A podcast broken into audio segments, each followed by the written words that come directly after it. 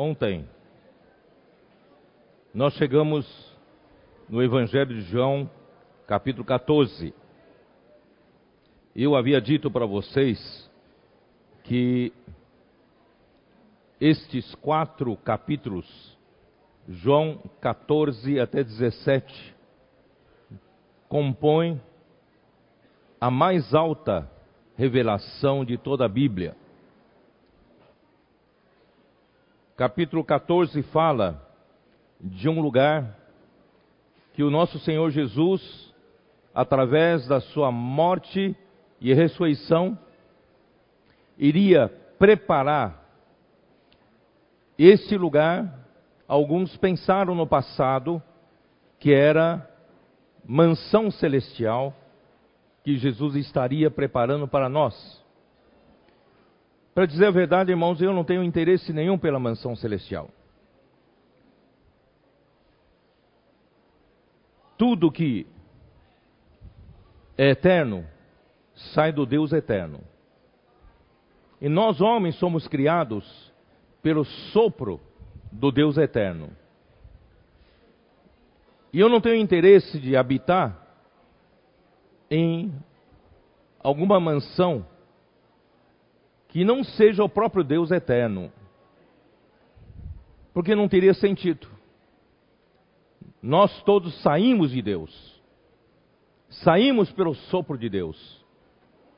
E graças a Deus, Deus quer nos fazer voltar para Ele.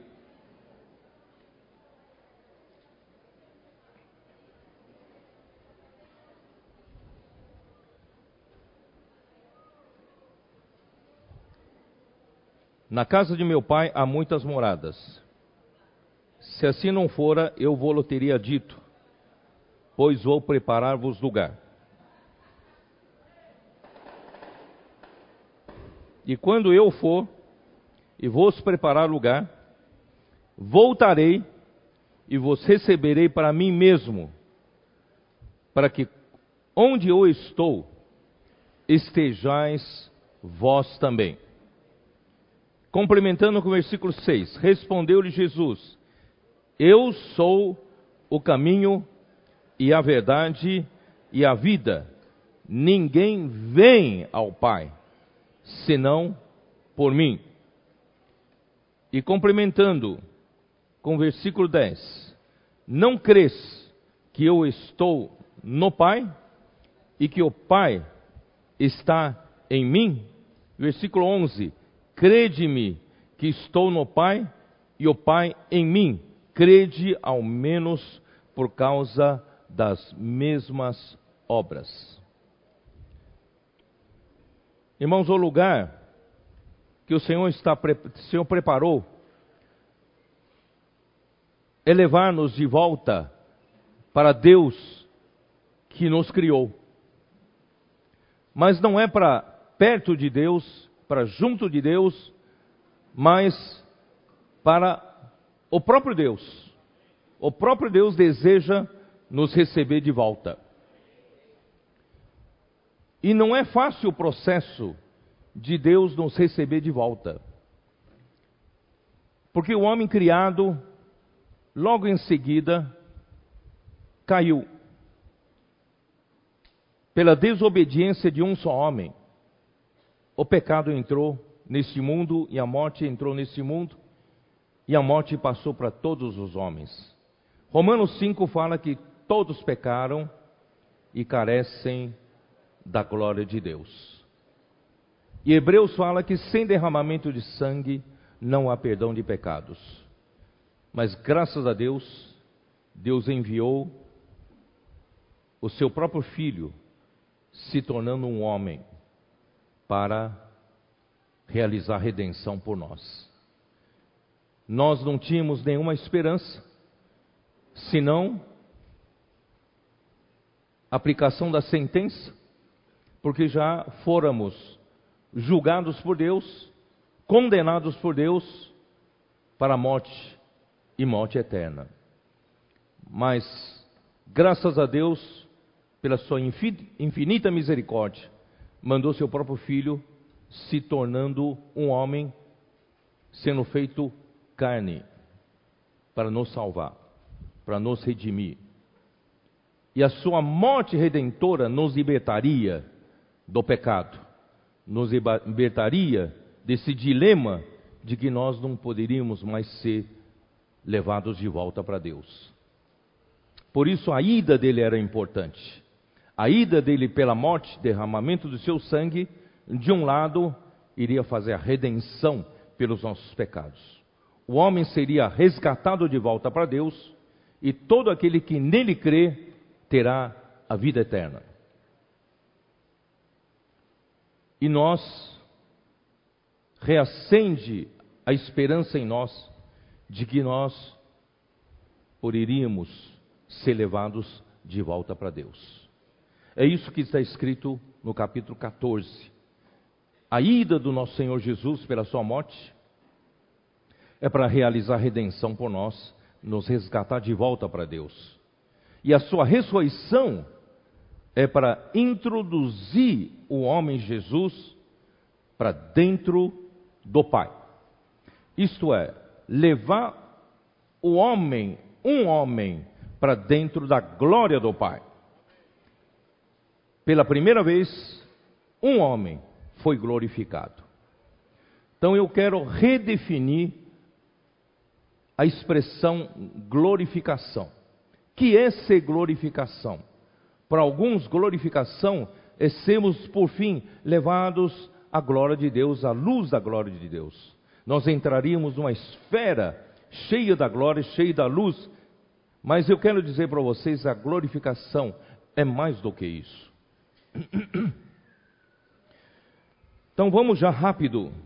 Hoje já não vou perder tempo. Vamos já lá para João capítulo 17. No capítulo 17, tendo Jesus falado essas coisas, levantou os olhos ao céu e disse: Pai, é chegada a hora, glorifica a teu filho, para que o filho te glorifique a ti. Assim como lhe conferiste autoridade sobre toda a carne, a fim de que ele conceda a vida eterna a todos os que lhe deste. E a vida eterna é esta: que te conheçam a ti, o único Deus verdadeiro, e a Jesus Cristo, a quem enviaste. Então aqui eu faço duas perguntas. Primeira pergunta: que significa Pai? Glorifica a teu filho. Qual é a definição do Pai glorificar o filho e glorificar o filho com a humanidade? Essa é a grande diferença. O filho já estava com o pai desde a eternidade passada.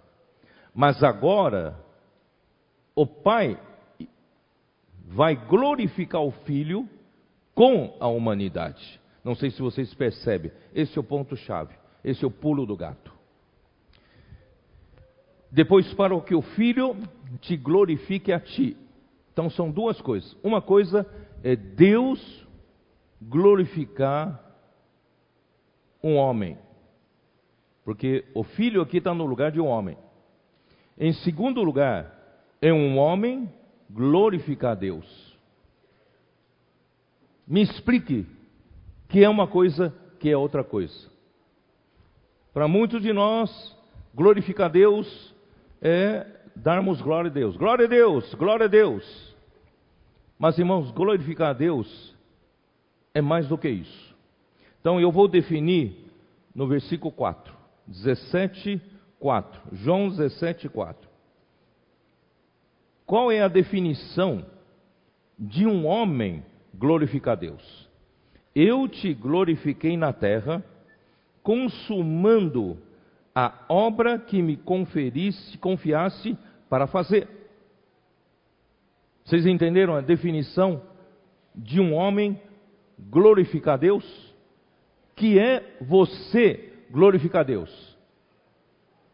É consumar a obra ou realizar a obra que Deus lhe deu lhe confiou para fazer. Se você realiza a obra que Deus confiou a você para fazer, você estará glorificando a Deus. Então a glorificação a Deus não é uma coisa vazia. A glorificação a Deus, irmãos, é realizar a obra de Deus. Toda vez que eu e você ouvimos a palavra profética, guardamos essa palavra profética, praticamos conforme a palavra profética, nós estaremos realizando a obra que Deus me deu para fazer. Quando eu realizo a obra que Deus me deu para fazer, eu estarei glorificando a Deus. Você não sabe, mas quando você fala, prega o evangelho para uma pessoa, fala: "Posso orar por você?" E Deus, através de você, fez um encontro com essa pessoa e atendeu a necessidade dessa pessoa, e essa pessoa se voltou para Deus, você, você acabou de glorificar Deus. Você quer glorificar Deus? É realizar a obra que Ele te confiou para fazer. Isso é o homem glorificar Deus, tá? E agora no versículo 5 é o contrário. É Deus glorificar o homem, tá? Aí está a definição. E agora, glorifica-me, ó Pai, contigo mesmo, com a glória que eu tive junto de ti antes que houvesse mundo. Primeiro eu precisava perguntar para vocês: o filho já não estava com o pai antes que houvesse o mundo? Antes de Deus criar o mundo, o filho já estava no pai e com o pai. O filho já estava na glória do pai. E a glória, irmãos, é o próprio pai. Porque aqui fala: glorifica-me contigo mesmo. Então a glória é o próprio pai. Onde o pai estiver, irmãos, ali está a glória. Se você for recebido para dentro de Deus, você é glorificado por Deus. Vocês estão me entendendo? Então não é entrar numa luz resplandecente, é você ser recebido para dentro de Deus. Isso é glorificação. Vocês estão entendendo? Aí o filho, que já estava na glória do Pai, estava rogando ao Pai que o glorifique. Por quê? Quem sabe? Ele já não estava na glória do Pai? Desde a eternidade passada? Antes que houvesse o um mundo, ele já estava na glória do Pai.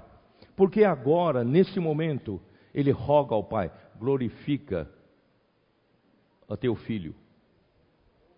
Eu acabei de falar. O pulo do gato. O ponto-chave é que Jesus agora possui a humanidade. Ele, como Deus, ele já estava na glória do Pai, certo ou não? Mas agora ele se, se fez carne, ele se tornou um homem e viveu aqui na terra como um homem perfeito. É ou não é? E Deus o aprovou, ele morreu e Deus o aprovou ressuscitando dentre os mortos. A sua carne não viu corrupção e Deus o ressuscitou dentre os mortos. Na ressurreição, Deus disse: Tu és o meu filho e eu hoje te gerei. Este homem Jesus foi recebido, admitido para dentro de Deus. Foi gerado um filho de Deus. Jesus, homem, se fez um homem, um filho de Deus. O filho primogênito. Irmãos, isso é Deus glorificar o seu filho homem Jesus. Então, que é o que, o que acontecer com esse primeiro homem sendo glorificado é a porta aberta para todos nós sermos glorificados em Deus. Pela primeira vez na história, um homem foi admitido para dentro de Deus. E a condição para ele admitir esse homem para dentro de Deus é de que esse homem, irmãos, foi perfeito. Não teve nenhum problema com a santidade, porque ele era um homem que viveu a vida santa de Deus. Ele era, era um homem saturado com, a, com próprios elementos divinos. Ele não tinha nenhum problema com a unidade, Deus é um só. Ele não teve problema nenhum com amor, porque Deus era a sua fonte de amor para ele amar os homens. Irmãos, esse homem estava perfeito, estava pronto para ser admitido para dentro de Deus. Então esse homem foi glorificado por Deus. Então a glorificação não é entrar numa luz, num resplendor. A, glorificação é ser admitido para dentro de Deus, que é a própria glória. Ó oh, Pai, glorifica teu filho contigo mesmo, com a glória que eu tive junto de ti antes que houvesse o mundo. Vocês estão começando a me entender o que significa a glorificação? Nós estamos passando pelo processo de santificação. Todos nós precisamos seguir os passos de Jesus. Para nós, afinal, sermos recebidos pelo Deus Pai, Deus Santo, é necessário, irmãos, que nós sejamos totalmente santificados. Que é ser santificado? Não é viver uma vida, uma vida sem pecado, não é uma vida uh, uh, sem uh, fazer as coisas tudo certinho, não. Porque a santidade só Deus tem. Deus é santo porque Deus é único. Em todo o universo não há segundo ser santo, só Deus é santo. Então, para você ser santo, não é ser certinho, não é não pecar. Para você ser santo, você precisa se encher dos elementos de Deus. Quanto mais elementos da vida santa de Deus, quanto mais elementos da natureza santa de Deus, mais santo você é. Portanto, irmãos, é um processo de transformação metabólica. Deus nos colocou, depois da nossa conversão, nos colocou na vida da igreja. E na vida da igreja, irmãos, nós temos uma dieta santa. E essa dieta santa está mudando as células do nosso corpo espiritual. Não é?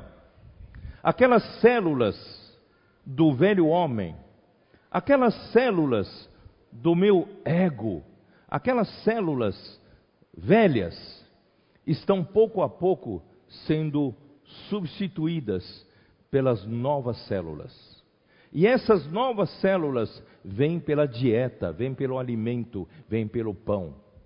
Por isso Jesus em João 6 disse para eles: "Eu sou o pão que desceu do céu".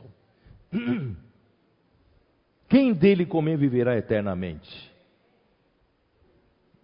A minha carne é verdadeira comida, e o meu sangue é verdadeira bebida. Quem comer da minha carne, beber do meu sangue, terá vida eterna. E os judeus disseram duro esse discurso. Quem que pode receber essa palavra? E os seus discípulos o abandonaram, porque não estavam entendendo o que Jesus queria. Jesus está nos ajudando, irmãos, a abrir os nossos olhos.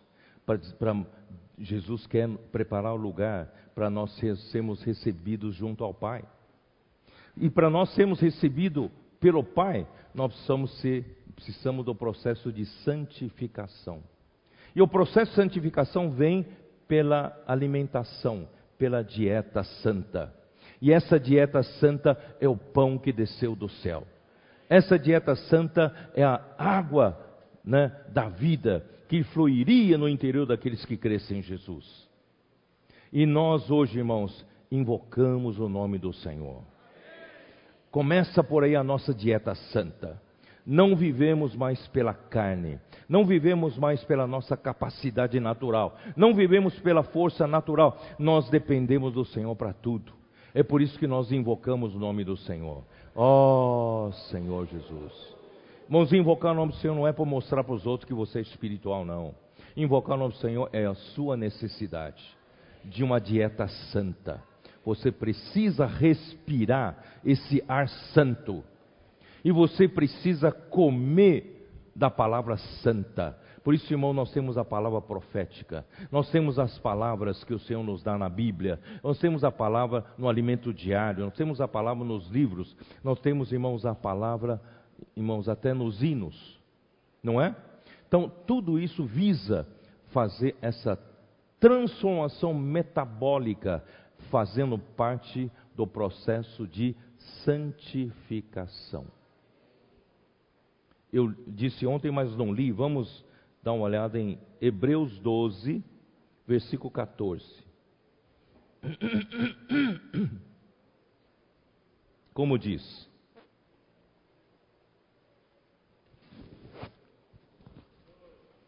Segui a paz com todos e a santificação, sem a qual ninguém verá o Senhor. Mas antes de falar em santificação, nós precisamos ter paz com todos.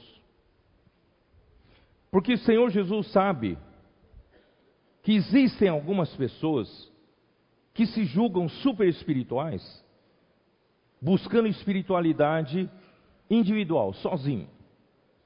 São pessoas que leiam a Bíblia, são pessoas que levanta de madrugada para orar, são pessoas que vivem de uma forma piedosa, mas têm problema de relacionamento com todos. Começando pela sua mulher. Vai com os irmãos que servem junto ou nem servem juntos. E com a vizinhança, com colega de trabalho, colega de escola, que, que tem problema com todos. Mas ele se julga super santo ele se julga super espiritual. Por isso, antes de falar de espiritualidade, vamos falar que se você tem paz com todos. Vamos ter paz com todos. Vamos primeiro resolver o problema do nosso relacionamento. Não é? Se nós temos paz com todos, tá bom. Então aí eu vou conversar com você a respeito da santificação. Senão, a sua santificação é falsa, não é verdadeira. Então, um dia nós seremos recebidos pelo Deus Santo, por Deus Santo, mas não individualmente, mas coletivamente. Como igreja. Se eu não estou edificado com outros membros, como poderei ser admitido para dentro de, de Deus? Portanto, irmão, primeiro é questão de edificação, primeiro o problema de relacionamento. Em seguida, você precisa buscar a santificação, que é esse processo de ter mais Deus em você. Esse processo de ter mais Deus em você é, é por meio da vida da igreja, onde nós temos a dieta santa, comemos um pão santo, nós comemos o que? bebemos da água santa, e no fim, irmão, nós somos totalmente santificados. Mas a continuação do processo de santificação é a glorificação. É ou não é? Porque Romanos 8 fala: a esses santificou, mas a esses também glorificou. Que é o processo de glorificação. O processo de glorificação, irmãos, entenda, eu estou redefinindo. O processo de glorificação é você sendo inserido em Deus. Quanto mais você é admitido para dentro de Deus, é a glorificação, a realidade da glorificação que já acontece hoje. 2 Coríntios capítulo 3, dá uma olhada. 2 Coríntios capítulo 3.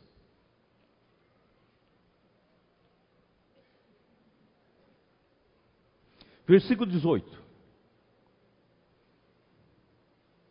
E todos nós, com o rosto desvendado, contemplando como por espelho a glória do Senhor. Somos transformados de glória em glória na sua própria imagem, como pelo Senhor o Espírito. A glória do Antigo Testamento, que resplandecia no rosto de Moisés, quando Moisés falava com Deus no monte, ou no tabernáculo, na tenda do, da, da congregação, o seu rosto estava cheio da glória de Deus, mas essa glória era desvanecente, desaparecia com o tempo. Mas a glória do ministério da nova aliança, ministério do Espírito, é uma glória permanente. Isso quer dizer o quê? Conforme você vai passando pelo processo de santificação, aquelas partes que já estão prontas em você para ser recebida para dentro de Deus, ocorre a glorificação já hoje. Você já está sendo admitido para dentro de Deus em um nível de glória. E se você buscar mais, amanhã vai chegar no outro nível de glória. E vai chegar mais em outro nível de glória. Vai chegar um dia, você vai estar junto com todos aqueles que estão sendo admitidos para dentro da glória de Deus. Acontecerá naquele dia a glorificação coletiva nossa. Vocês estão entendendo? Então a glorificação já ocorre hoje conforme o nível de glória que você chega. Por isso, irmãos, temos que louvar o Senhor. Nós, ó Senhor Jesus, não sei como falar para vocês. Eu, eu disse lá na estância, quando eu vi essa visão, irmãos, eu me enlouqueci.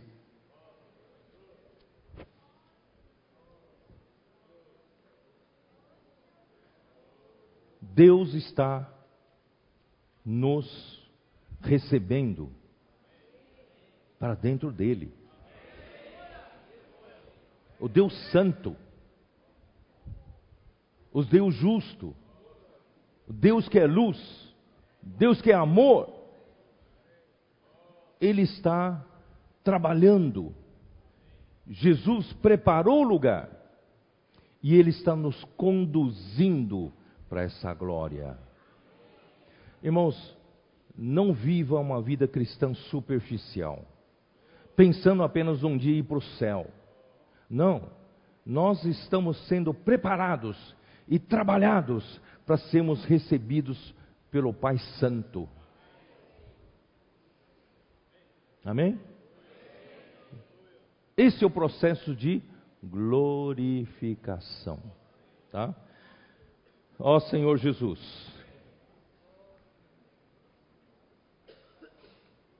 Hebreus 2. Hebreus 2 para reforçar um pouco para aqueles que ainda estão incrédulos. Hebreus 2 Os anjos que foram criados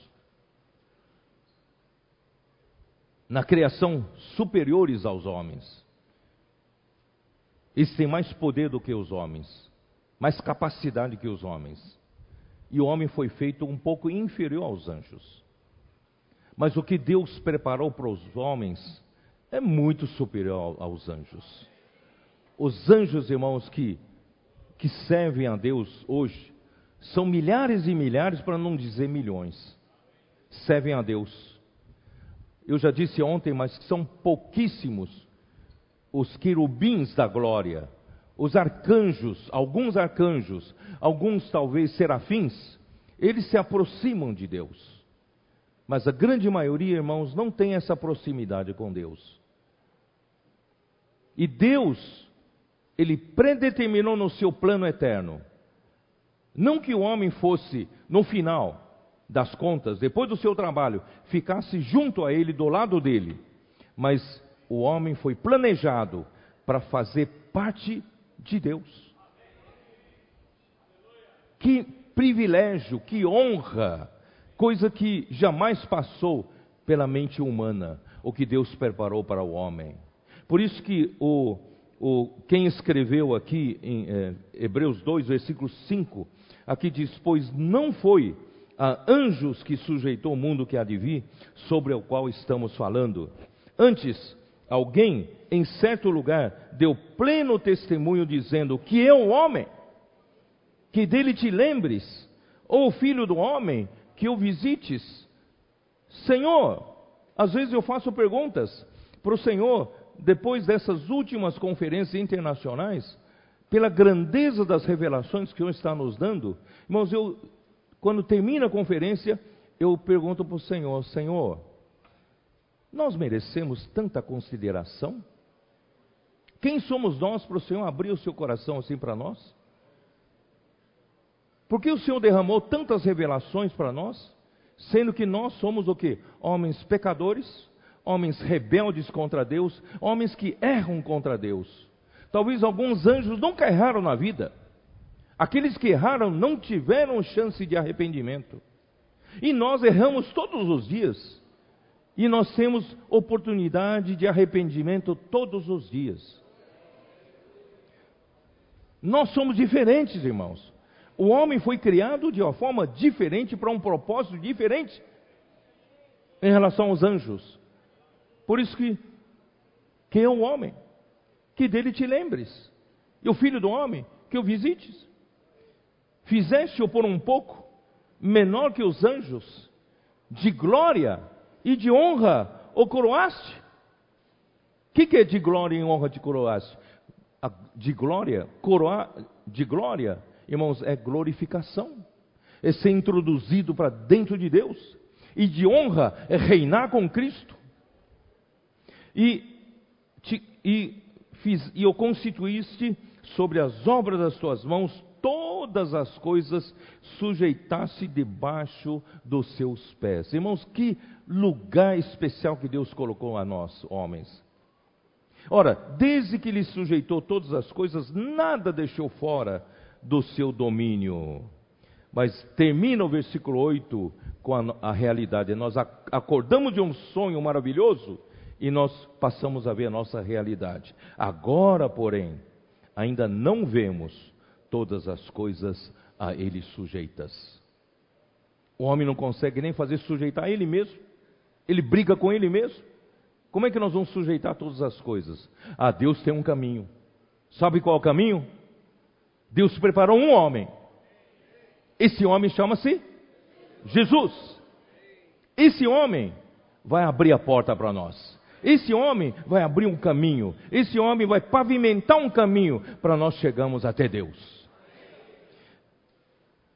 Vemos, todavia, aquele que por um pouco, tendo sido feito menor que os anjos, Jesus.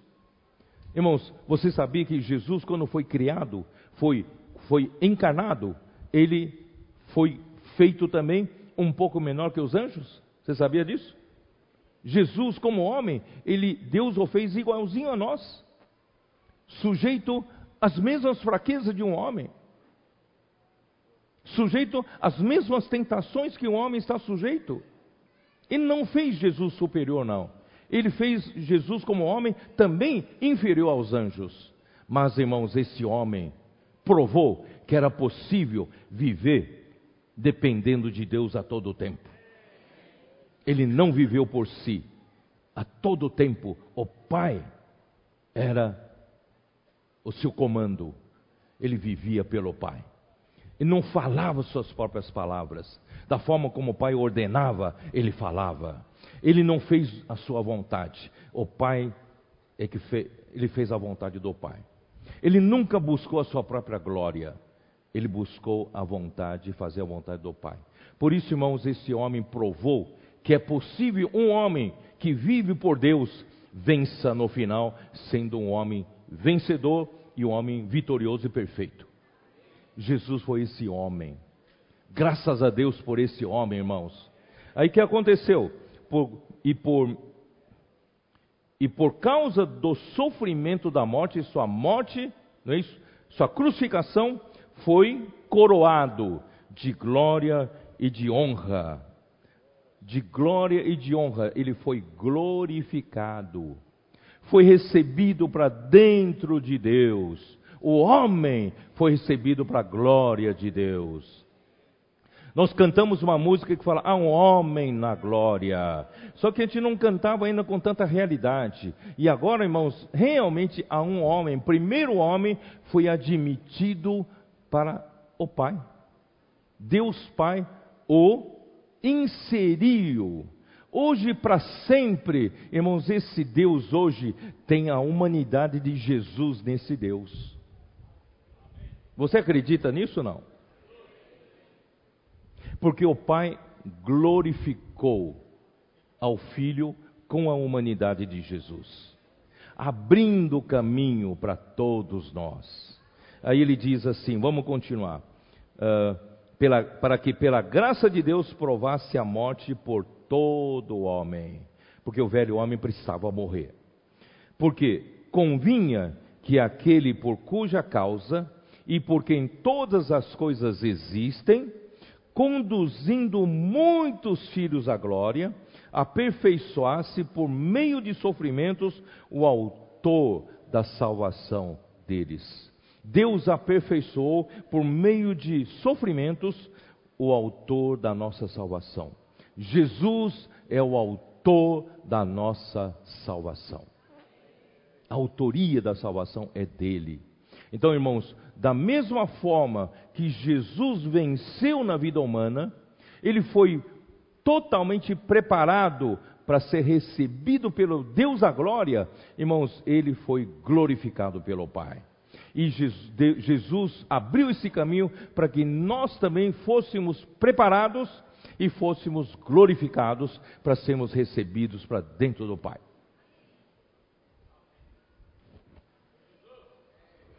Deveríamos soltar rojão. O dia que Jesus foi admitido, a sua humanidade foi admitida para dentro do Pai. Porque ali, irmãos, abriu uma porta, abriu uma exceção, abriu uma porta para todo homem ser inserido em Deus, por meio do processo de santificação e glorificação. Portanto, irmãos, eu e você, hoje, estamos sendo trabalhados por Deus para nós sermos inseridos em Deus. Então, eu falei bem rapidamente, muito rapidamente, porque essas mensagens eu, detalhei em vários lugares, desde a estância, últimas duas mensagens da estância, depois em Brasília, duas mensagens, em São Paulo, duas mensagens, depois as, as, as conferências regionais subsequentes, eu fui detalhando, detalhando. Então quero dizer para vocês que em João 14 até 17 nos dá um exposto do plano da salvação de Deus, é onde Deus quer nos levar. Deus quer nos salvar até um ponto de nos poder inserir nele, no Deus Santo e Deus único. Esse é o pico da revelação da Bíblia. Esse é o ponto final. Mas, esse é o ponto máximo do plano macroeconômico de Deus, é o pico. Mas para chegar lá, irmãos, ainda tem muita coisa para acontecer. Não sei se os irmãos entendem o que eu quero dizer. Por isso, nós precisamos do plano microeconômico de Deus, da salvação de Deus. O plano microeconômico de Deus, irmãos, é, é que trata-se da nossa santificação dia a dia, na nossa o trabalhar de Deus em nós dia após dia. Nós ainda estamos aparentemente distantes desse pico da revelação. Vocês concordam comigo não? Eu vou mostrar para vocês então alguma coisa. Primeira coisa, nós estamos longe ainda da santidade pura de Deus ainda precisamos de muito processo de santificação, certo? Por isso que Jesus ora ao Pai em João 17, dá uma olhada. João 17.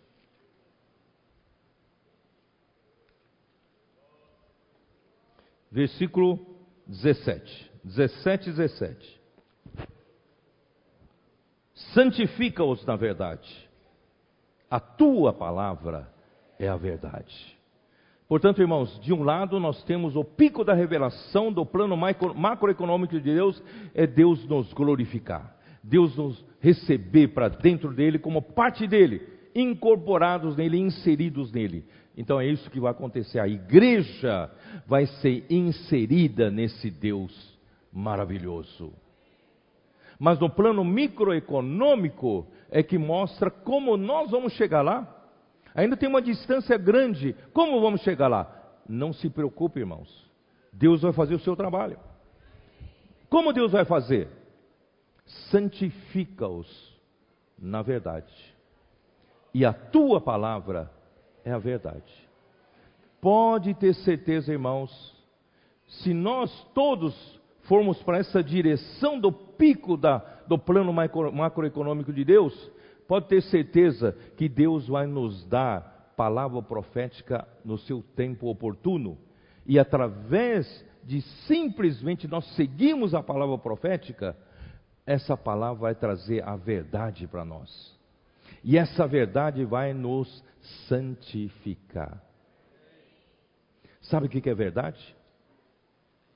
Sabe o que é verdade? A verdade é Deus.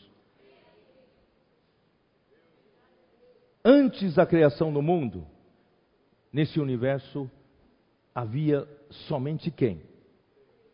Deus. Só por aí você já consegue enxergar que Deus é a única verdade desse universo. É a única realidade desse universo. Vocês entendem não? Todo mais foi criado a partir dele. Ele criou. É ou não é? Então, o mundo que ele criou é uma sombra dele. E quem é o corpo real? Quem é a realidade? Quem é a verdade nesse universo? É só Deus. Então nós temos que ser santificados como? Santificados pela verdade. Por próprio Deus. O próprio Deus vai nos dando consistência. O homem sem Deus é vazio. Paulo fala nas suas epístolas que os gentios andam na vaidade dos seus pensamentos. O homem, tudo que o homem pensa, o homem caído pensa, irmãos, é vaidade. O próprio Salomão escreveu no livro de Eclesiastes, ele falou assim: Eu já experimentei de tudo nesse mundo. E, de fato, Salomão pôde desfrutar de tudo. Ele tinha toda a riqueza do mundo, tinha toda a sabedoria do mundo, é ou não é? Ele desfrutou do bom e do melhor, tudo que ele podia, um homem podia desfrutar. Ele, ele falou assim: no fim das contas, irmãos, é tudo é vaidade de vaidades. Tudo debaixo do sol, irmãos, é fadiga, é canseira. Mesmo para um homem que tinha tudo na vida.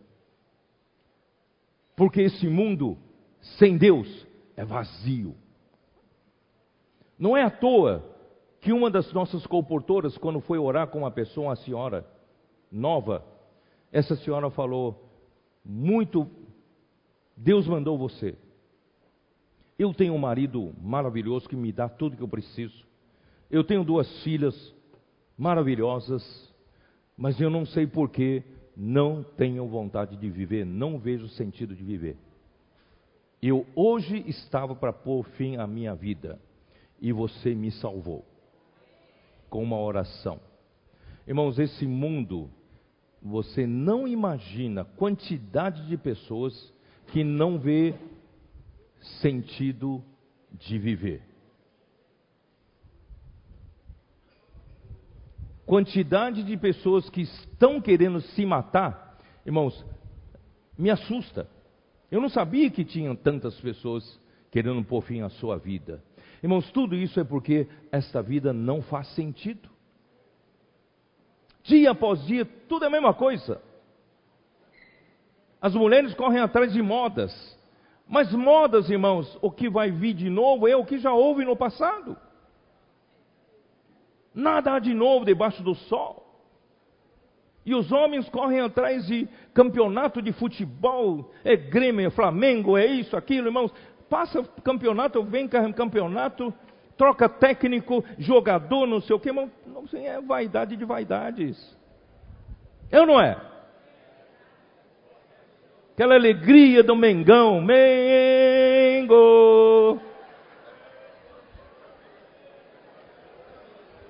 O que acrescentou de verdade na sua vida?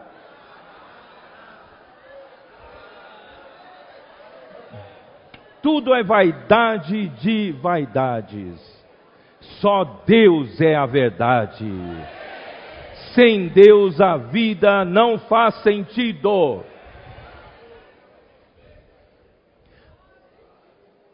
Sem a verdade, você tem um vazio, vaidade. E pior do que vaidade é falsidade. E pior do que a falsidade é mentira. E o diabo é o pai da mentira.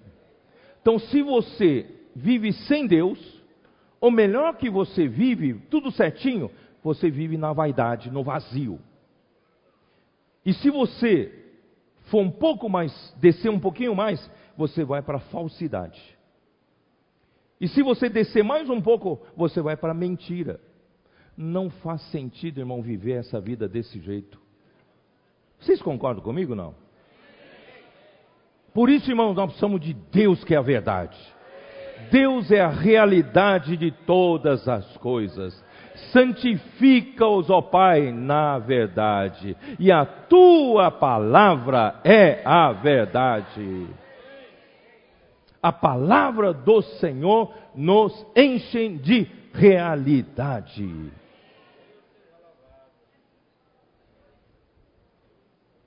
Então, o que fazer para encurtar essa distância, chegarmos até o pico da revelação do plano macroeconômico de Deus, irmãos, é seguir a palavra. Você não precisa ser um super-herói, super-homem. Irmãos, eu digo isso para os irmãozinhos, para as irmãzinhas que se julgam, acho que negócio de ser vencedor não, não é para mim. Eu quero dizer que é para você sim é para todos nós que com simplicidade e obediência seguimos a palavra. Conforme a nossa necessidade, irmãos, o Senhor vai derramando a sua palavra e você vai sendo santificado na palavra. Você não precisa ser um super-herói, não, você não precisa ser um super-homem, você vai ser, vai chegar até a glorificação. É para nós, irmão, para gente simples como nós. O evangelho não é não é para os que acham que não precisam de médicos. Os sãos não precisam de médicos, mas os doentes precisam. Nós não julgamos doentes. Nós somos, éramos coxos, não é isso? éramos todos enfermos, miseráveis, e Deus nos tirou do mundo, e Deus nos colocou na igreja. Ele está nos preparando, não é isso? Nos colocou na hospedaria, fomos todos machucados no mundo, não é isso? E Deus nos recolheu na sua casa. Estamos sendo preparados para aquele dia, irmãos, sermos glorificados.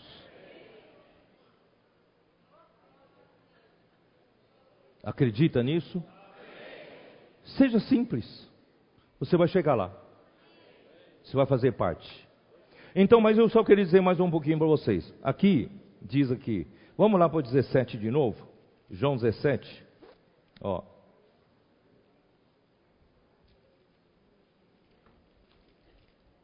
Não vou ler o que já li ontem. Vamos continuar lendo. Versículo 17 já li. Versículo 18. Assim como tu me enviaste ao mundo, também eu os enviei ao mundo. Irmão, nós temos uma missão aqui no mundo. Nós temos uma, uma visão e missão, né? A nossa visão, irmãos, é nossa visão é de Apocalipse 12, a nossa missão é de gerar o filho varão, os vencedores o mais rápido possível. Eu quero dizer para vocês, irmãos, a vida da igreja é apenas uma parte de todo o conjunto dos filhos de Deus, não é? O conjunto dos filhos de Deus é muito maior do que os que vivem a vida da igreja. E a base onde nós estamos pisando é uma base que inclui todos os filhos de Deus. Por isso que Deus nos dá essa palavra profética. Porque essa palavra é para todos os filhos de Deus. É por isso que também nós nos esforçamos em fazer comportagem para que essa palavra chegasse a maior número de filhos de Deus possível, não é isso? Então, mas tenham em mente que essa palavra mais íntima que o Senhor falou de Mateus 14 até o Mateus, Mateus não, João 14 até João 17, ele falou apenas para 11, para os da sua intimidade. Irmão, nós não, não somos muito grandes em número, mas irmãos, eu quero crer que nós estamos nesse princípio desses onze. Deus está abrindo o coração somente para vocês. A grande parte dos filhos de Deus ainda não viu isso, não sabe disso. E por que Deus abriu o coração para você? Por que Deus abriu o coração para os onze? Porque Ele quer que esses onze comecem um trabalho de arregimentar os eleitos de Deus. Eu quero crer, irmãos, a grande parte dos eleitos de Deus estarão na vida da igreja. A grande parte dos futuros vencedores serão produzidos pela verdadeira vida da igreja. Não estou desprezando ninguém, mas irmãos, porque nós precisamos trabalhar para ter essa realidade. Nós queremos fazer com que os que vivem a vida da igreja conosco tenham seriedade. De não viver a vida da igreja meramente por oba-oba. Mais um grupo cristão. Não. Nós estamos aqui, irmãos, para fazer a vontade de Deus. Estamos aqui para concluir o plano que Deus traçou na eternidade. Nós, para isso, nós escolhemos a porta estreita. Quem aqui escolheu a porta estreita? Quem escolheu o caminho apertado? Caminho da cruz. Nesse caminho apertado, irmãos, não tem lugar para nossa glória. Não tem lugar para reconhecimento. Não tem lugar para louvor, elogios e aplausos. Esse caminho é um caminho de sofrimento. Esse caminho apertado é o caminho de só de se doar, como Jesus se doou aqui na terra. Irmãos, esse caminho vai fazer a vontade de Deus. São pessoas que negam a sua própria glória, negam seu próprio prazer para fazer a vontade de Deus. Quem está disposto a isso?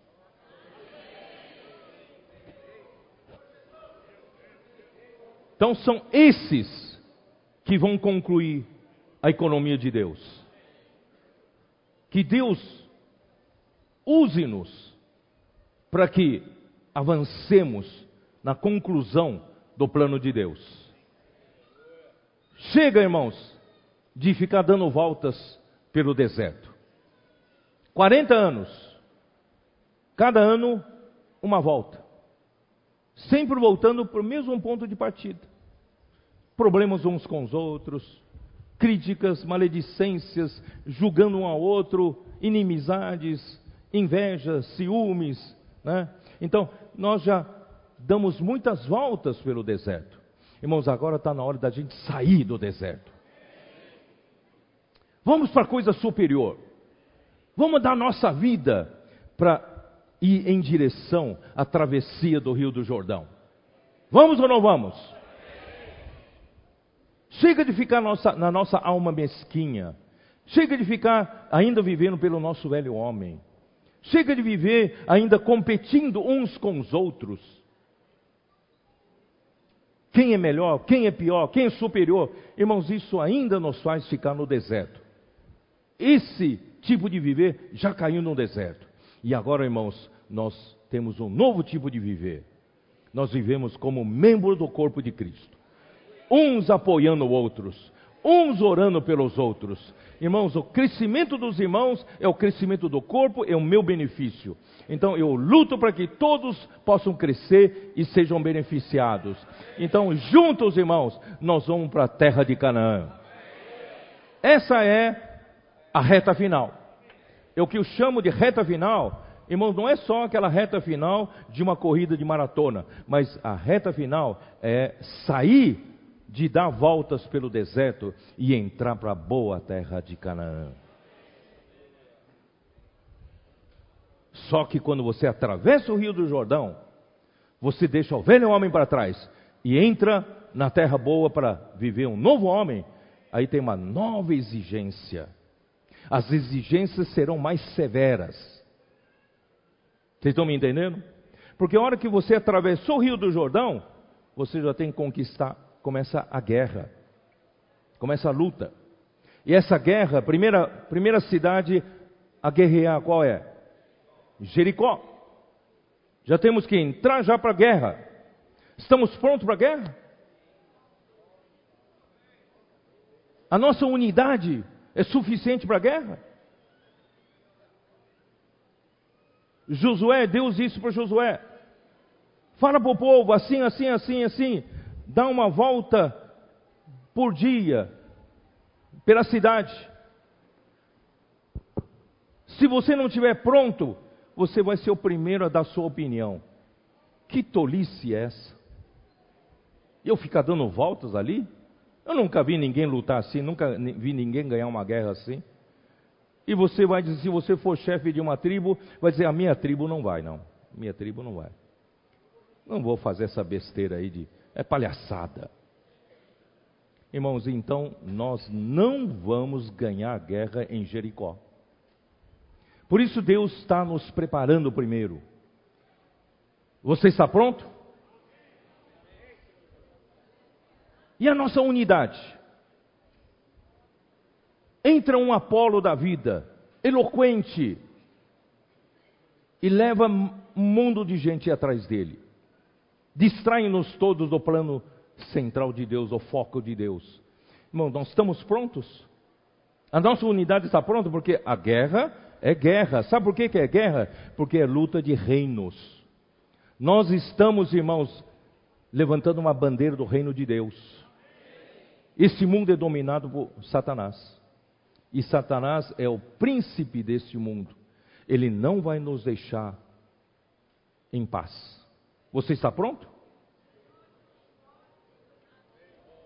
Para começar, você fazer reuniões no seu bairro, quando você faz um pouco mais de barulho, a vizinhança logo reclama.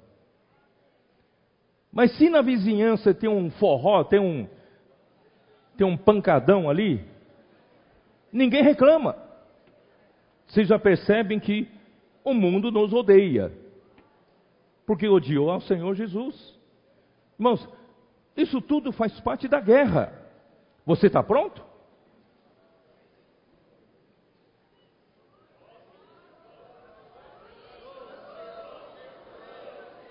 Então, primeiro ponto a trabalhar em nós, unidade. Como Deus, vou continuar lendo aqui João 17.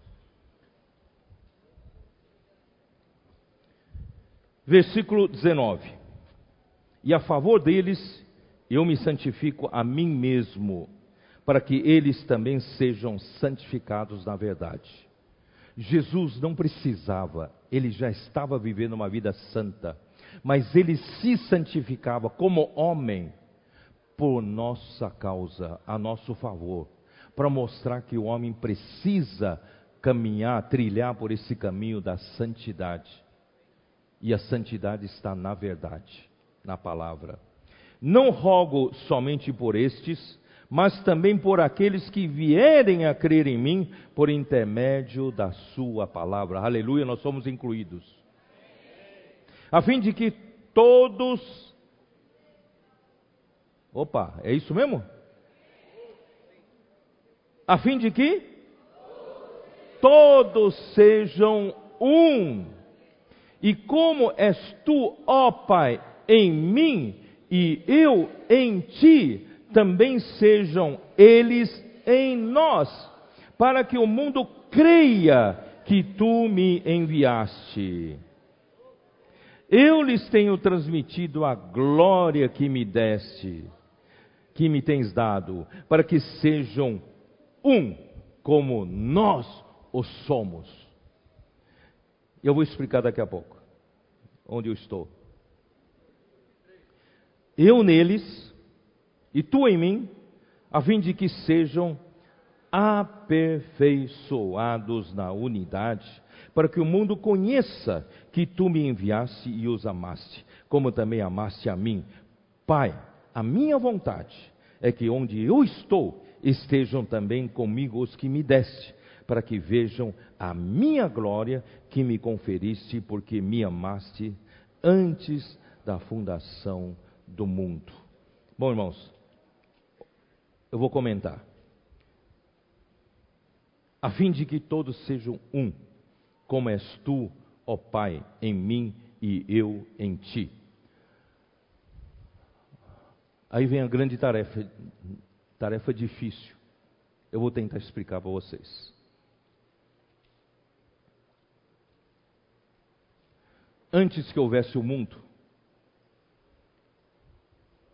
Deus não estava só? Havia só Deus, certo? Não havia mais nada, só Deus. Deus é autoexistente. Ninguém criou a Ele. Ele sempre existiu, Ele é autoexistente, certo? E esse Deus, por ser único, Ele é santo. Esse Deus na Bíblia diz, ele é luz. E a Bíblia diz, Deus é amor. E esse Deus, irmãos, ele é único.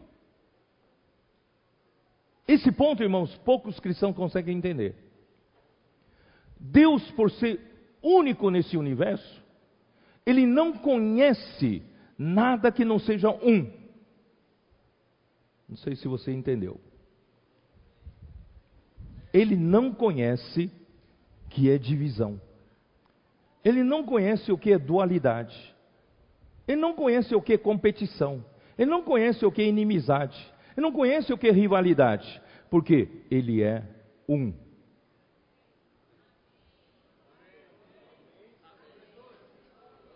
A sua essência é unidade. Eu espero que você entenda isso. Não é fácil de entender. Deus é único. Por isso que Jesus fala: assim como nós somos um, eu em ti e tu em mim. Desde a eternidade passada, nós tínhamos essa unidade. Essa unidade é intrínseca em Deus. O Filho e o Pai são um. Não tem rivalidade. Não tem inimizade. Não tem disputa. Não tem conflito. Porque eles são um, organicamente um são um, intrinsecamente um.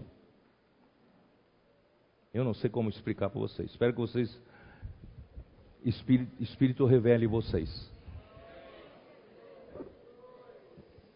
Aí veio o mundo. Deus criou o mundo. O mundo, irmãos, se eu tivesse um quadro negro, eu ia desenhar para vocês. Eu, já fui professor universitário, eu gosto de desenhar na, na lousa. Né? Eu, quando ele criou o mundo, eu colocaria dentro de um quadro o mundo, o mundo. E Deus aqui, antes da criação do mundo. E aqui o mundo. E quando terminasse o mundo, aqui está Deus, porque Deus está numa, na dimensão dele. Por que eu colocaria num quadro? Porque esse quadro está na dimensão do tempo e espaço. E Deus está na dimensão da eternidade. Deus está em outra dimensão. Para Deus não há limitação de tempo nem limitação de espaço. Mas nós estamos limitados dentro do tempo e espaço, o mundo. Vamos olhar de uma forma macro. Depois que terminar o mundo, tudo que Deus planejou, o que, que Deus quer? No final, irmãos, o que Deus quer é que esse Deus é o mesmo Deus que está aqui, que é um, não conhece divisão, não conhece nada que não seja unidade. Deus é amor, Deus é luz, Deus é unidade, Deus é santo. Esse mesmo Deus, quando passar pelo processo do trabalho durante o mundo, o tempo, o que vai resultar aqui é Deus com os homens.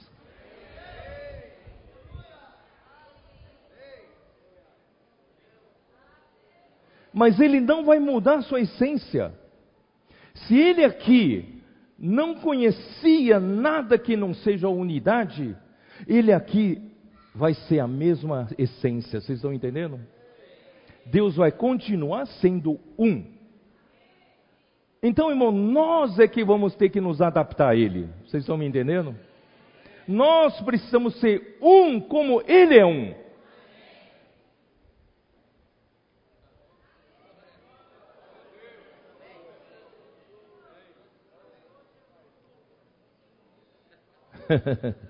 tá difícil entender, né? Quem está pegando? Quem está entendendo? Eu vou ler de novo, você vai entender, tá? Versículo 21. A fim de que todos sejam um. E como és tu, ó Pai, em mim e eu em ti, até aqui, irmãos, aqui, antes de criar o mundo, já era, já tinha essa unidade, a realidade da unidade. O pai estava no filho e o filho estava no pai. Essa unidade já estava aqui. Só que depois passou pelo processo do mundo, esse Deus aqui vai continuar sendo um. Só que vai acrescentar um elemento. Quem é esse elemento que ele vai acrescentar? É o homem. Então ele fala assim: a fim de que todos sejam um, como és tu, ó Pai, em mim, e eu em ti também sejam eles em nós, para que o mundo creia que tu me enviaste.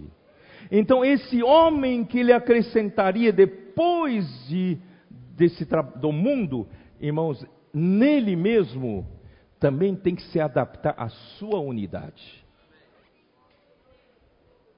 Vocês estão entendendo? Então, irmãos, essa unidade não é apenas uma unidade de irmãos, a gente tem um problema entre nós, então vamos nos entender, tá? vamos, vamos comer uma pizza, e depois da pizza nós somos um, né? Irmão, não é essa unidade. Essa unidade vem do próprio Deus. Vocês já ouviram numa palestra para casais aquele triângulo, não é isso? Marido, mulher e Deus na ponta de cima. E alguém explicou para vocês, para você, que quanto mais o marido e a esposa se aproximam de Deus, mais eles vão estar unidos, mais juntos. É ou não é? A nossa unidade é nesse processo. Não é apenas uma unidade de afinidades. Unidade por afinidade, irmãos, é clube clubes se juntam por afinidades. Mas nós não vamos ter unidade de afinidades. A nossa unidade, irmãos, é com Deus triuno. É Deus que vai fazer-nos um. Senão, como é que vai ser aquele irmão que você não gosta? Sempre, em toda a vida da igreja, irmão, tem alguns irmãos esquisitos, não tem? A gente chama de peça rara. Esses irmãos que são difíceis, você não sabe como encaixar eles. Tem ou não tem na sua igreja? Tem. Às vezes é você mesmo, né?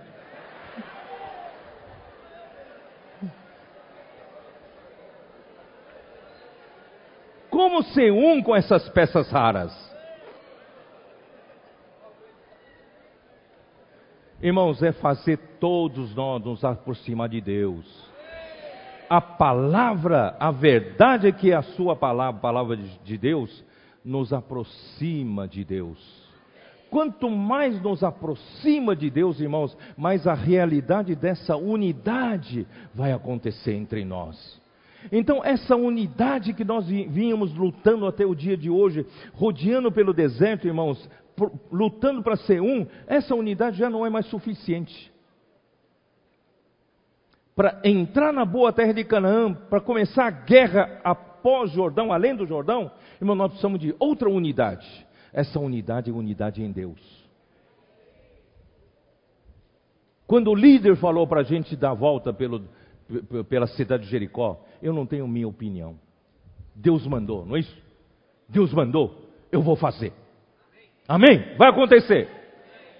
Então, irmãos, essa unidade vem de Deus. Não é porque você concordou ou não concordou. Não é porque a sua opinião é idêntica à minha. Não. Vamos ser simples. Essa unidade vem de Deus. Esforçai-vos diligentemente para preservar a unidade do Espírito. Aí eles, uma forma tola, entre aspas, foram dar voltas por Jericó. Deram uma volta um dia, no sétimo dia deram sete voltas e tocaram trombetas, gritaram e a muralha ruiu. Eles venceram a guerra sem puxar uma espada, sem lançar uma lança. É ou não é? Porque Deus é a sua vitória. Deus, a unidade, os levou à vitória. Irmãos, é dessa unidade que nós precisamos agora para conquistar a boa terra. A guerra vem aí. Satanás vai tentar de tudo para nos destruir, para nos dividir. Nós não vamos ser destruídos. Porque a unidade entre pai e filho, por mais que o filho tenha passado por poucas e boas, eu não é? Acusaram que o filho expulsava os demônios por Belzebu. E o filho não conseguiu dividir o filho do pai. O filho foi injuriado, foi difamado, não é? Sendo ele aquele que veio para salvar o mundo, e ele veio para o que era seus e os seus não o receberam. Mas nem por isso ele dividiram o filho do pai. Na véspera da sua crucificação, era o momento mais difícil para ele. Ele Falou para o pai, pai, se possível, passe de mim esse cálice. Quase que divide ele o pai. Mas ele falou assim: seja feita a tua vontade e não a minha. Irmãos, é essa unidade que vai nos fazer prevalecer, vencer nas guerras. As guerras dos reinos. Nós vamos devolver essa terra para Deus. Através da nossa unidade, na nossa guerra, para conquistar a boa terra. Amém ou não? Amém. Daqui para frente, irmãos, eu acredito, se nós irmos para essa direção, nada vai causar dano entre nós. Vem alguém, um homem poderoso, e de repente causa um dano isso no passado já aconteceu. Irmãos, acredito que daqui para frente, se nós amadurecemos nisso, nada poderá causar dano a nós. Essa unidade vem de Deus. E por fim, o amor. O amor. Eu não terminei de comentar o finalzinho de Mateus de João 13. Dá uma olhada em João 13. João 13, versículos 31 e 32, eu comentei. Ali diz: Quando ele saiu, disse Jesus: Agora foi glorificado o Filho do Homem, e Deus foi glorificado nele.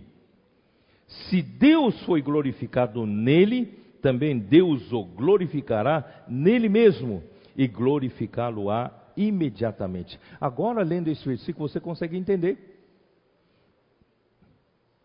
Como Deus foi glorificado em Jesus? É, Jesus estava realizando através da sua morte e ressurreição o que Deus planejou fazer.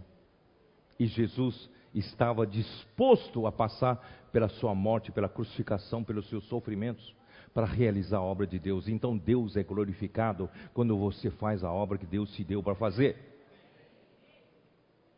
E também Deus o glorificará nele mesmo. Deus glorificou Jesus nele mesmo. Jesus foi recebido pelo Deus da glória e Jesus foi glorificado em Deus. Filhinhos, ainda por um pouco estou convosco, buscar-me-eis e eis que eu disse aos judeus, também agora vos digo a vós outros, porque onde para onde eu vou, vós não podeis ir. Versículo 34, irmãos, é outro ponto.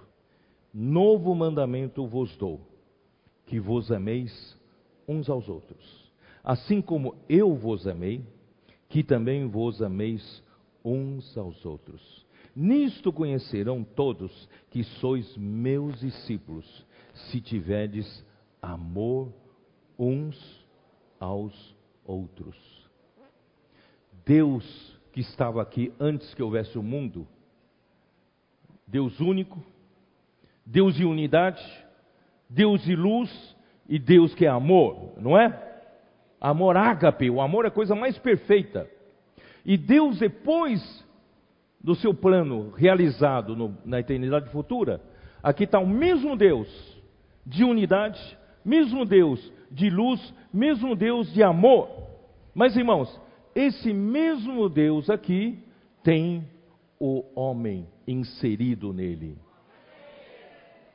Como ele vai inserir o homem em Deus que é amor, que se nós odiamos uns aos outros, se nós não temos a realidade de amor fraternal entre nós, nós ainda competimos entre nós, nós ainda puxamos tapete um do outro. Irmãos, que, que, como é que vou, nós vamos ser inseridos em Deus?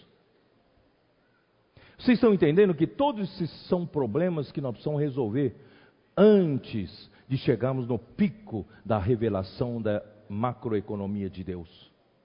Nós precisamos da microeconomia de Deus para nos levar lá.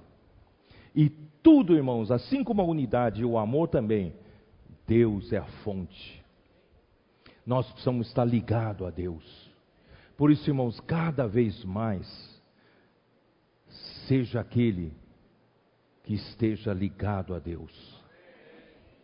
Mas a ligação com Deus, irmãos, da igreja com Deus, passa pelos apóstolos. Eu já li ontem para vocês. O próprio 1 Coríntios 12, 28, Deus pôs os apóstolos em primeiro lugar, porque Deus determinou assim que os apóstolos trariam a palavra profética, e essa palavra profética faria ligação da igreja com Deus. E a primeira João eu li ontem, vamos ler de novo, só para vocês marcarem bem isso. 1 João, capítulo 1, né? Ele começa falando da palavra, o que era desde o princípio, o que temos ouvido, o que temos visto com nossos próprios olhos, o que contemplamos e as nossas mãos apalparam com respeito à palavra da vida, o verbo da vida, a palavra da vida. E a vida se manifestou e nós a temos visto, e nela damos testemunho e vô-la anunciamos. O que? A vida eterna, a qual estava com o Pai e nos foi manifestada. Essa palavra da vida e a vida eterna estava com o Pai na eternidade passada. A vida estava nele, na palavra da vida, no verbo da vida, esse essa vida eterna é o próprio Senhor Jesus. E agora, por causa do, da criação do mundo, essa vida agora se manifestou aqui. Mas o trabalhar da vida é para quê? Para que pudéssemos juntar todos nós, nos preparar para sermos inseridos em Deus. Mas por que então os com que ferramenta os, os apóstolos trabalham? Né? Aqui diz: o que temos visto, os apóstolos, o que temos visto e ouvido, anunciamos também a voz. Quer dizer, nós apóstolos não temos poder de fazer nada, não. Nós não somos super-homens, nós apóstolos somos apenas enviados, encarregados de transmitir a palavra de Deus. Então, o que temos visto e ouvido, anunciamos também a vós outros. Não somos super-homens, não para que vós igualmente mantenhais comunhão conosco. Irmãos, Deus fez assim. Esses que anunciam a palavra profética, a palavra da vida, a palavra, uh, uh, como é que é? A, a vida eterna é para unir os, os irmãos, a igreja, com os apóstolos para, que, para manter comunhão com eles. Mas, ora, aí fala, essa comunhão não é com o homem. Essa, ora, a nossa comunhão é com o Pai e com seu Filho, Jesus Cristo. Então, a ligação que nos leva a desfrutar de Deus, irmão, por meio dos apóstolos e por meio da palavra profética. É a palavra que nos leva a ligar-nos com Deus. É a palavra que nos leva a ligar com Deus que nos transmite a sua essência de unidade, sua essência de verdade, de realidade, a sua essência de amor. Nós ainda temos muitos problemas de amar uns aos outros, não é? E nós precisamos trabalhar nisso. Vamos ser aperfeiçoados no amor. E acredite se quiser, Deus vai fazer isso. Se nós de fato estamos saindo de dar voltas pelo deserto, estamos na reta final, estamos entrando no rio, passando pelo Rio Jordão, começando essas guerras, irmãos, Deus vai nos aperfeiçoar na unidade, aperfeiçoar-nos no amor, Deus vai nos aperfeiçoar, irmão, na justiça, na realidade. Nós vamos trazer o Senhor de volta. Essa revelação, ninguém mais tem. Nós estamos ouvindo pela primeira vez essa revelação. Mas não é para dizer que nós entendemos, não. É para entendermos que nós temos uma responsabilidade. Essa responsabilidade, primeiro, é sermos enviados ao mundo pregar o Evangelho. Precisamos pregar mais o Evangelho, ganhar mais pessoas, passar essa visão para mais pessoas, dar oportunidade, irmãos, para mais pessoas poderem ter essa visão e serem vencedores conosco. É ou não é? Em segundo lugar, aumenta a nossa responsabilidade na vida da igreja. Vamos levar a sério na vida da igreja. Em fevereiro, nós vamos lançar, a editora vai imprimir um material para aperfeiçoamento dos líderes. E vocês aqui já estão começando a experimentar o laboratório disso. Isso é para quê, irmãos? Para todos nós sermos aperfeiçoados. Para chegarmos lá. Nós vamos ser vencedores. Vamos preparar mais vencedores. Mais pessoas, mais eleitos de Deus. Porque muitos são chamados, mas poucos eleitos de Deus. E muitos são os que estão na aparência do reino dos céus e poucos os que vivem a realidade do reino dos céus, a realidade da palavra de Mateus 5, 6 e 7. Irmãos, vamos trabalhar para que a vida da igreja onde nós estamos vivendo seja a esfera onde nós pregamos aquilo que falamos. Perdão, nós vivemos aquilo que nós pregamos. Nós precisamos ter essa realidade toda para que, irmãos, nós sejamos até o final. Fazer isso tudo acontecer.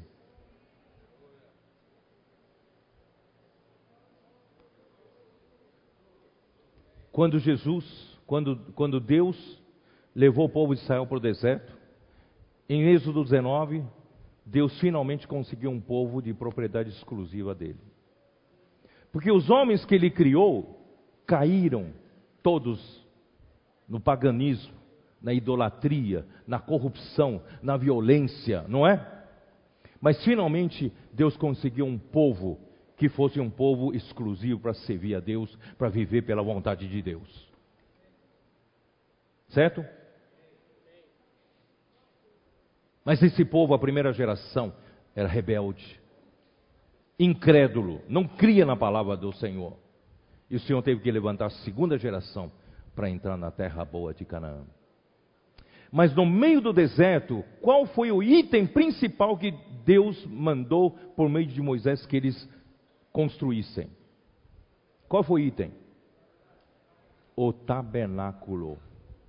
Que é o tabernáculo? Que é um tabernáculo? É uma tenda. Uma tenda. Para você hoje, não faz muito sentido tenda, porque não faz parte da sua vida. Mas, irmãos, naquele tempo, o povo era nômade. Poucos viviam em cidades. A maioria do povo, o povo de Israel, está acostumado a viver em tendas, ou não? Então, o seu apartamento é uma tenda. A sua casa seria uma tenda. Então a tenda, eles tinham a cultura de tendas, eles entendiam que Deus queria ter um tabernáculo de Deus aqui na terra. É para quê? Para quê? Para receber o homem para dentro da casa dele. Vocês entenderam? Deus mandou armar um, um, uma tenda dele aqui na terra para receber homens. Aí já mostra a intenção de Deus. Deus quer fazer morada no homem. Quer que o homem faça morada nele. É ou não é? Aí quando chega no Novo Testamento, a tenda veio também. Veio com quem? João 1. Vamos dar uma olhada. João 1. A tenda chegou. João capítulo 1, versículo 14. E o Verbo se fez carne e e armou a tenda entre nós, cheio de graça e de verdade. E vimos a sua glória, a glória como do unigênito do Pai. Embora ele fosse o filho unigênito do Pai, tinha a glória do unigênito, filho unigênito do Pai, mas ele veio até nós.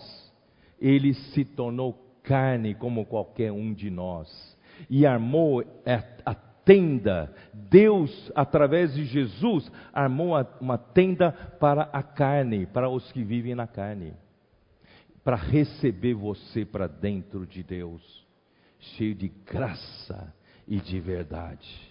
Deus quer encher esse homem de sua graça, Deus quer encher o homem, esse homem de sua realidade.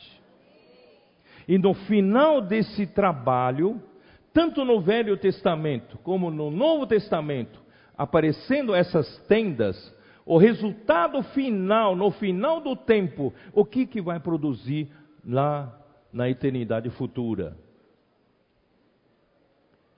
Vamos abrir a nossa Bíblia em Apocalipse 21. Apocalipse 21. Que diz o quê? Vi novo céu e nova terra, pois o primeiro céu e a primeira terra já passaram. E o mar já não existe. Vi também a cidade santa, a nova Jerusalém, que descia do céu da parte de Deus, ataviada como noiva adornada para o seu esposo. Irmãos, eu quero fazer um parênteses aqui. Essa realidade de ser introduzido em Deus, de ser glorificado por Deus, o homem é coletivo, não é individual. Deus não vai inserir você e eu individualmente, Ele vai inserir-nos como igreja. Só que, no milênio, quem vai representar a igreja durante a época do milênio? Quem vai representar a igreja são os que já têm essa realidade. Serão os vencedores.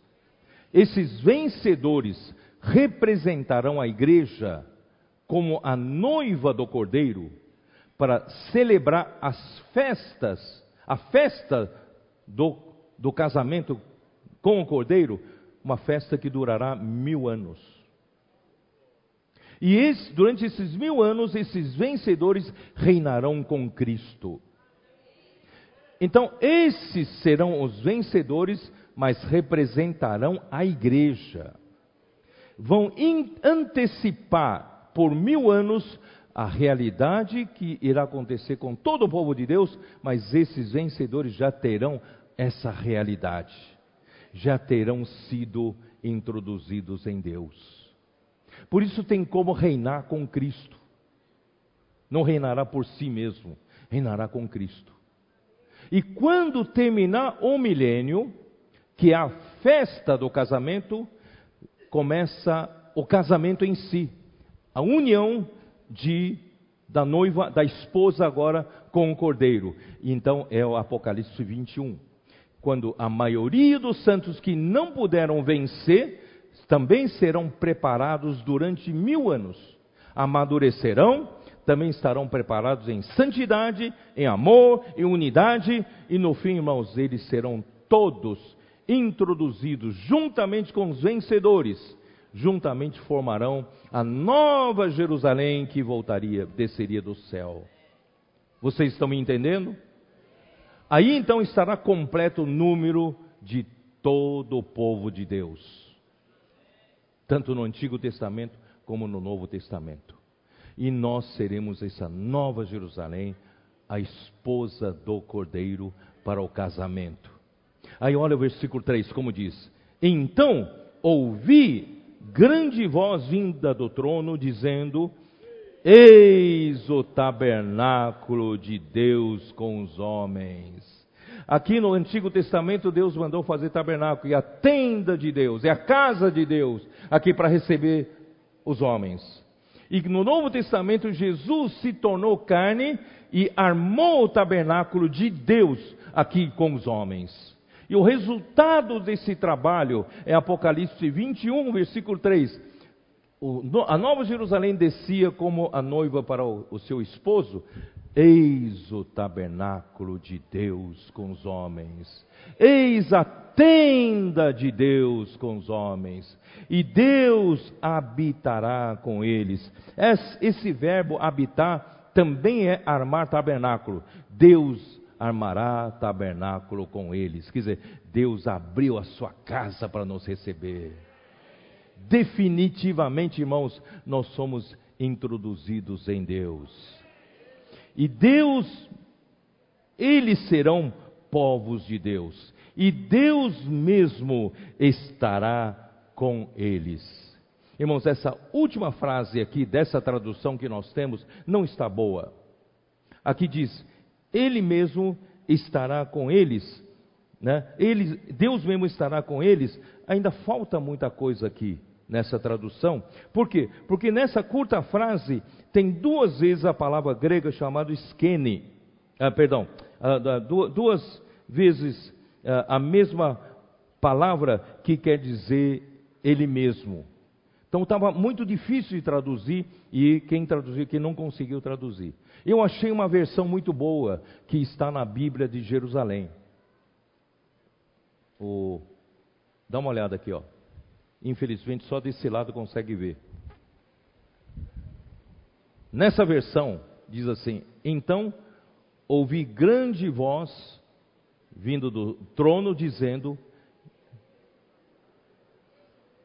Não, não, ponha, cadê a, a outra versão?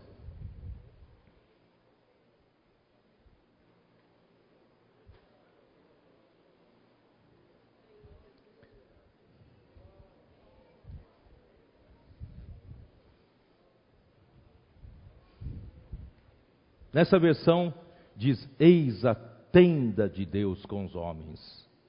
A tenda. Quando falo tenda, entenda você como a sua casa, o seu apartamento, sua, sua casinha. Irmãos, Deus armou a sua casa entre nós. Né? Eis que Deus armou sua tenda em nós e Ele mesmo habitará conosco nessa tenda. E nós seremos povos de Deus. E Deus, Ele mesmo, Ele mesmo. Então vou falar aqui, vai. Ó oh, Senhor Jesus, deveria estar preparado já. Me dá a versão aqui, Jonas.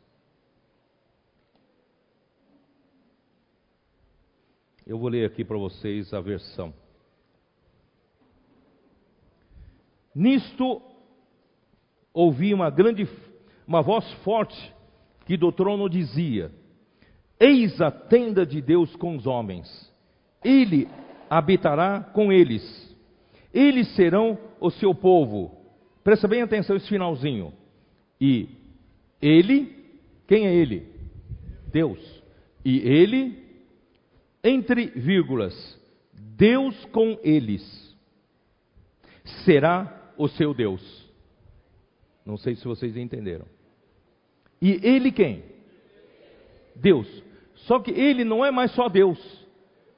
Daqui para frente, na eternidade futura, ele será o Deus com eles. Ele, Deus com eles, será o seu Deus.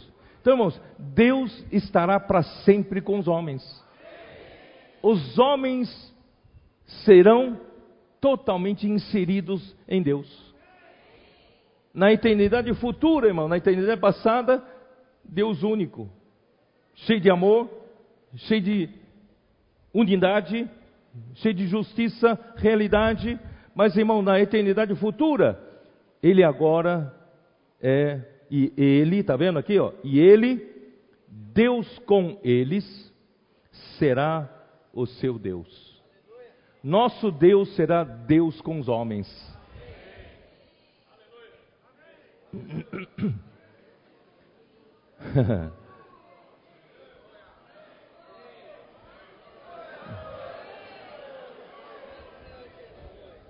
Essa, esse é o motivo de eu ter ficado louco.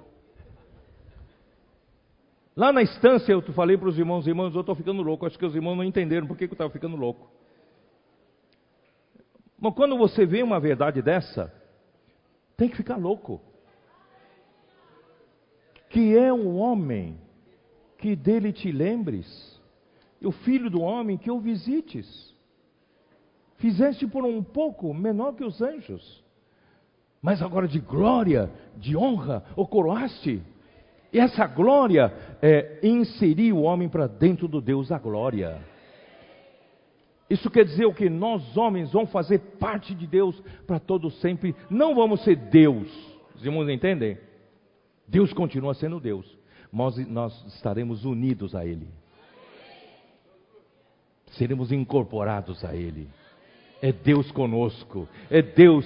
Por isso que Emmanuel é Deus conosco. Irmãos, essa é a intenção final de Deus. Ó oh, Senhor Jesus. Eu espero, irmãos, eu estou suando para passar essa palavra para vocês, que não é fácil passar. Eu estou me, me esgoelando para ver se vocês de alguma forma captam alguma revelação. Irmãos, essa revelação é grandiosa demais. E dessa maneira que nós apresentamos, não há como alguém dizer que é heresia, porque está tudo na Bíblia, tudo na palavra. É ou não é?